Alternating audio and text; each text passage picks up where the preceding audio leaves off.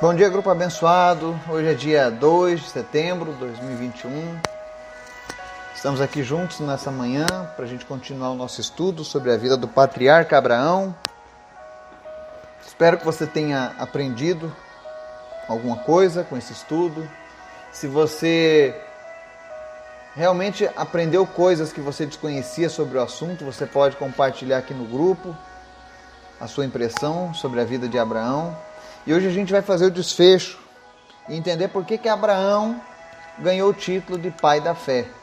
Eu sei que ele teve uma caminhada impressionante com Deus, muitos sinais de Deus acontecendo na vida dele, muitas promessas, mas hoje nós vamos ver o motivo pelo qual Abraão foi considerado o pai da fé.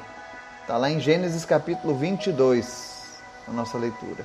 Mas antes da gente começar a leitura, eu quero te convidar para a gente orar e interceder. Amém? Obrigado, Deus, porque tu és bom. A tua palavra nos alimenta, nos alcança todos os dias. Que o teu Espírito Santo venha verdadeiramente fazer grandes mudanças em nossas vidas. Transforma-nos segundo a tua palavra, segundo o teu amor, segundo o teu agir. Espírito Santo de Deus, nós te convidamos nessa manhã, neste dia, a tomar o melhor lugar em nossas vidas, a nos dirigir, a nos ensinar porque sem ti nós nada podemos fazer. Visita agora cada pessoa que nos ouve e supre cada uma das suas necessidades, sejam elas espirituais, físicas, materiais. Tu és o Deus que pode todas as coisas. Nós oramos nessa manhã por relacionamentos, para que sejam restituídos na presença do Senhor. Oramos a Deus pelos enfermos, para que sejam curados. Visita agora aqueles que lutam contra a Covid, contra o câncer. Traz a tua cura. Em especial, visita o seu Honório nessa manhã. E Deus, em nome de Jesus, cura ele do câncer, para honra e glória do teu nome. Fortalece aqueles que estão fazendo tratamento, aqueles que estão se recuperando de acidentes, que o Senhor esteja dando, Senhor, a cada dia brevidade na sua recuperação. Obrigado por tudo, Senhor. Tu és bom, tu és maravilhoso, tu és lindo. Nós te amamos, Senhor Jesus. E nós pedimos nessa manhã que o Senhor esteja visitando as nossas famílias, a nossa nação, as nações que estão ouvindo essa palavra agora. E que o Senhor esteja sarando nações. Te apresentamos o povo do Afeganistão, tem misericórdia, mas que eles possam te conhecer e se render a ti, Jesus. Tira de nós a religiosidade vazia e coloca cada dia relacionamento sincero contigo, Pai. Fala conosco através da palavra, nos ensina, nos inspira, nos motiva, em nome de Jesus. Amém. Gênesis capítulo 22, dos versos 1 ao 19. Diz assim: Passado algum tempo, Deus pôs Abraão à prova, dizendo-lhe: Abraão, ele respondeu: Eis-me aqui. Então disse Deus: Tome seu filho, seu único filho, Isaque, a quem você ama, e vá para a região de Moriá. Sacrifique-o ali como holocausto num dos montes que lhe indicarei. Na manhã seguinte, Abraão levantou-se e preparou seu jumento. Levou consigo dois de seus servos e Isaque, seu filho. Depois de cortar lenha para o holocausto, partiu em direção ao lugar que Deus lhe havia indicado. No terceiro dia de viagem, Abraão olhou e viu o lugar ao longe. Disse ele a seus servos: Fiquem aqui com o jumento enquanto eu e o rapaz vamos até lá. Depois de adorar, voltaremos. Abraão pegou a lenha para o holocausto e colocou nos ombros do seu filho Isaque. E ele mesmo levou as brasas para o fogo e a faca, e caminhando os dois juntos. Isaque disse a seu pai, Abraão: Meu pai. Sim, meu filho. Respondeu Abraão. Isaque perguntou: as brasas e a lenha estão aqui. Mas onde está o cordeiro para o holocausto? Respondeu Abraão: Deus mesmo há de prover o cordeiro para o holocausto, meu filho. E os dois continuaram a caminhar juntos. Quando chegaram ao lugar que Deus lhe havia indicado, Abraão construiu um altar e sobre ele arrumou a lenha. Amarrou seu filho Isaque e o colocou sobre o altar em cima da lenha. Então estendeu a mão e pegou a faca para sacrificar seu filho. Mas o anjo do Senhor o chamou do céu: Abraão, Abraão. Eis-me aqui, respondeu ele. Não toque no rapaz, disse o anjo. não lhe faça nada. Agora sei que você teme a Deus, porque não me negou seu filho, seu único filho. Abraão ergueu os olhos e viu um carneiro preso pelos chifres num arbusto. Foi lá pegá-lo e sacrificou como holocausto em lugar de seu filho. Abraão deu àquele lugar o nome de o Senhor proverá. Por isso até hoje se diz: no monte do Senhor se proverá. Pela segunda vez o anjo do Senhor clam, clam, chamou do céu a Abraão e disse: Juro por mim mesmo, declara o Senhor, que por ter feito o que fez, não me negando seu filho, seu único filho, esteja certo de que o abençoarei e farei de seus descendentes tão numerosos como as estrelas do céu e como a areia da praia do mar. Sua descendência conquistará as cidades dos que lhe foram inimigos, e por meio dela todos os povos da terra serão abençoados, porque você me obedeceu. Então voltou Abraão e seus servos, e juntos partiram para Berseba, onde passou a viver. Amém?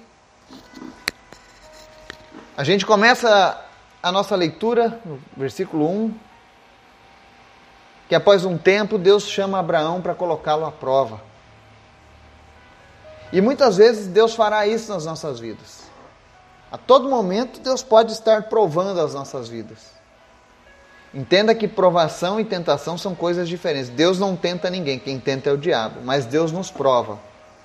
E sempre que Deus nos dá uma prova, Ele mede a luta que nós vamos passar e Ele conhece o nosso coração. Deus já sabe o resultado da prova, mas Ele quer que nós entendamos o seu agir. E aqui nessa passagem, Deus chama Abraão para essa prova, e no verso 2 nós vemos pela primeira vez na Bíblia a menção do amor. Que ele diz: Tome seu filho, seu único filho Isaac, a quem você ama. É a primeira vez que se fala da palavra ama, amor na Bíblia. É no Gênesis 22. E aí Deus fala: Vá para a região de Moriá e, vai, e sacrifique ele como holocausto no monte que lhe indicarei. Para você entender bem essa região do Monte Moriá, é o mesmo monte onde está onde foi construído o Templo de Salomão. Tá? Estudiosos dizem que o local onde Abraão colocou a pedra para o sacrifício do Isaac é o mesmo local do lugar santo dos santos do antigo templo. E hoje esse antigo templo é onde está a mesquita de Omar, lá em Jerusalém. É por isso que esse monte é tão importante para cristãos, judeus e muçulmanos, tá? Então você que que gosta da parte histórica e geográfica da Bíblia, é muito interessante você se situar e ver que a Bíblia é um livro real. Esses lugares existem até hoje, inclusive, tá? E aí a palavra mostra que Abraão junta dois funcionários, dois servos, né? chama o seu filho, junta a lenha, as brasas, a faca e eles vão caminhando pela estrada rumo àquele holocausto. Em um determinado momento, o filho pergunta, né? Pai, a gente está vendo aqui a brasa, a lenha, mas onde está o holocausto, o cordeiro, né? Você nota que Isaac não está reclamando.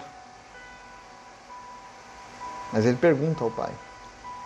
E no verso 5, antes de chegarem no local do holocausto, Abraão diz para os seus servos: Olha, fiquem aqui com o jumento, e eu e o rapaz vamos até lá. E depois que a gente adorar, a gente voltará. Ele não disse que ia sacrificar o filho, ele disse que eles iam adorar. É também a primeira vez que nós vemos a palavra adoração na Bíblia.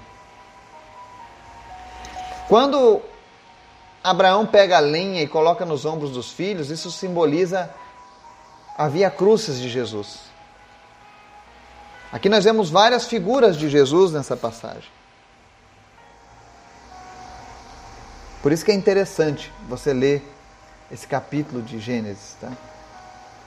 O Abraão tinha fé que ele voltaria com o seu filho. Isso é interessante de entender porque Deus jamais exigiu o sacrifício de humanos. E Abraão queria saber também se era Deus quem estava falando com ele de verdade. Porque se Deus era contra o sacrifício de, de humanos, provavelmente ele estava acreditando que, ainda que acontecesse o pior, Deus poderia ressuscitar o seu filho. E ele voltaria com ele. O Isaac também tipifica Jesus quando a Bíblia fala que Jesus foi como um cordeiro mudo. Jesus não reclamou, assim como Isaac não reclamou.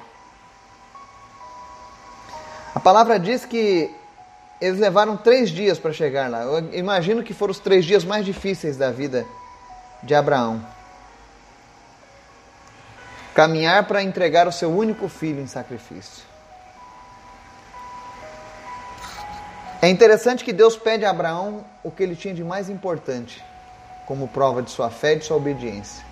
Muitas vezes Deus vai requerer isso da gente, não porque Deus é um Deus mau ou que gosta de jogos macabros, mas porque Ele sonda o nosso coração. Deus já sabia que tanto a intenção quanto o agir de Abraão seriam favoráveis a obedecer a Deus, mas ele queria mostrar para Abraão as recompensas em ser obediente. E mesmo sendo uma coisa tão difícil, você já parou para pensar sacrificar o teu próprio filho? O mesmo filho que Deus te deu, agora você tem que oferecer ele em sacrifício a Deus? Não era uma decisão fácil. E mais uma vez a gente volta para Jesus. Porque foi isso que Deus fez, oferecendo Jesus para morrer no meu e no seu lugar. A Bíblia relata que quando eles chegaram no local do holocausto, o Isaac pergunta: Pai, aonde está o cordeiro? E aí Abraão responde: Deus há de prover o cordeiro, meu filho. E aí Abraão deita o Isaac sobre o altar, amarra ele, coloca as lenhas e aí ele se prepara para pegar uma faca e sacrificar o seu filho. Ele não, a Bíblia não relata que Abraão falou, mas Senhor, tem certeza? Será que eu tenho que fazer isso? Não. Pela fé, ele começa a obedecer ao Senhor em todos os procedimentos. E quando Deus nos pedir para fazer alguma coisa, obedeça. Eu e você precisamos obedecer a Deus, assim como Abraão, pela fé. Se foi Deus quem falou, nós precisamos confiar nele. E Abraão confiou. Eu imagino que ele deve ter chorado muito quando ele pegou aquela faca na mão. Mas ele sabia que mais importante que o seu filho era o Deus que havia dado aquele filho. Ele já tinha visto a mão do Senhor se estendendo para ele várias vezes. Então ele sabia que acontecesse o que fosse, Deus poderia dar uma solução. Então Abraão vai, estende a mão, pega a faca, e quando ele está se preparando para o sacrifício, o anjo do Senhor chama ele: Abraão, Abraão. E todas as vezes que você vê Deus chamando alguém, ou um anjo chamando alguém, repetindo, significa urgência. E aí, mais uma vez, ele responde: Eis-me aqui. E aí, o anjo do Senhor diz: Não toque no rapaz, não lhe faça nada. Agora eu sei que você teme a Deus porque não me negou seu filho, seu único filho. Deus já sabia, mas ele estava querendo que Abraão demonstrasse isso, para que Abraão tivesse conhecimento do quanto ele conhecia Deus e o quanto ele era fiel a esse Deus.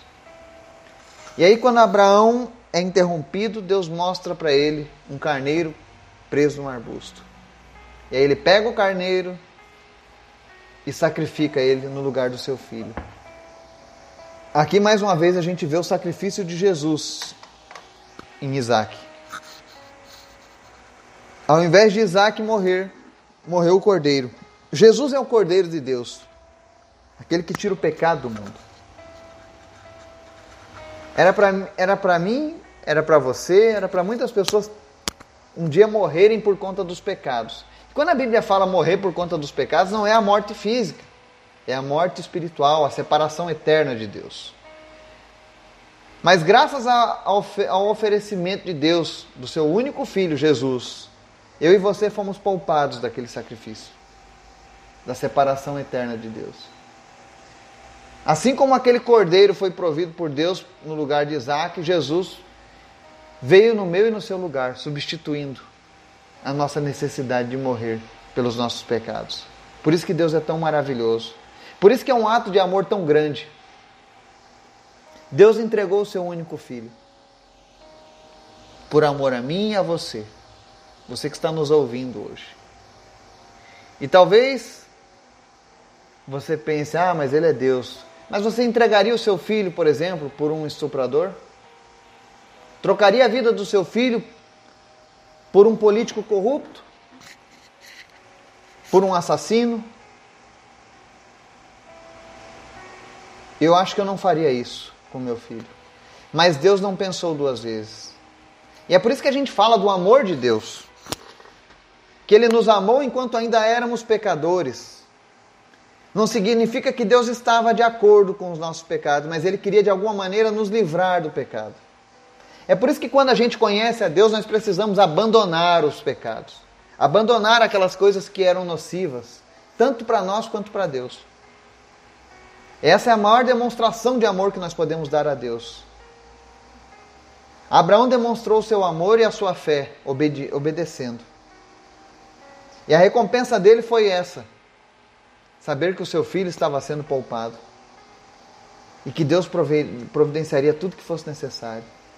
Mas o principal vem aqui, verso 15 e 16. Pela segunda vez o anjo do Senhor chamou do céu a Abraão e disse: Juro por mim mesmo, declara o Senhor, que por ter feito o que fez, não me negando seu filho, seu único filho, esteja certo que o abençoarei e farei de seus descendentes tão numerosos como as estrelas do céu e como a areia da praia. Sua descendência conquistará as cidades dos que lhes foram inimigos. E por meio dela todos os povos da terra serão abençoados, porque você me obedeceu.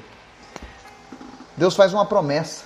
Você está vendo Deus jurando por Ele mesmo. Nós não podemos jurar em nome de Deus, mas Deus jurou por Ele mesmo.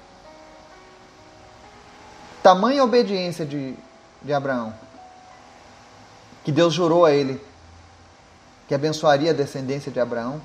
E mais ainda, todos os povos da terra seriam abençoados pela descendência de Abraão. Eu e você hoje somos abençoados por essa obediência de Abraão. Então, quando Deus nos prova, e nós somos aprovados nessa aprovação, sempre haverá uma recompensa. E muitas vezes essa recompensa transcenderá a nossa geração. Eu procuro levar uma vida de fé, uma vida de obediência a Deus. Não apenas porque eu quero ir para o céu, mas porque eu quero que as próximas gerações que venham depois de mim também tenham essa oportunidade. Assim como a, as gerações futuras de, de Abraão foram abençoadas por aquele ato, eu quero que as gerações que venham depois de mim sejam abençoadas pela minha fé também, pela minha obediência, para que eles façam parte dessa promessa que foi feita a Abraão. Então, aconteça o que acontecer, obedeça a Deus.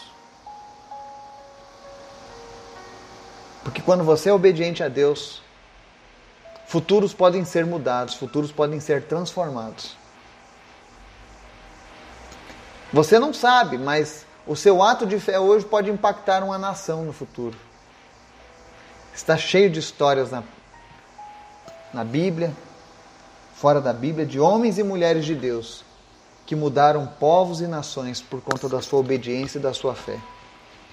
Abraão não foi chamado pai da fé por levar uma vida à toa, mas por a todo momento se voltar para Deus e confiar que Deus sempre tinha o controle de todas as coisas. Então não se desespere.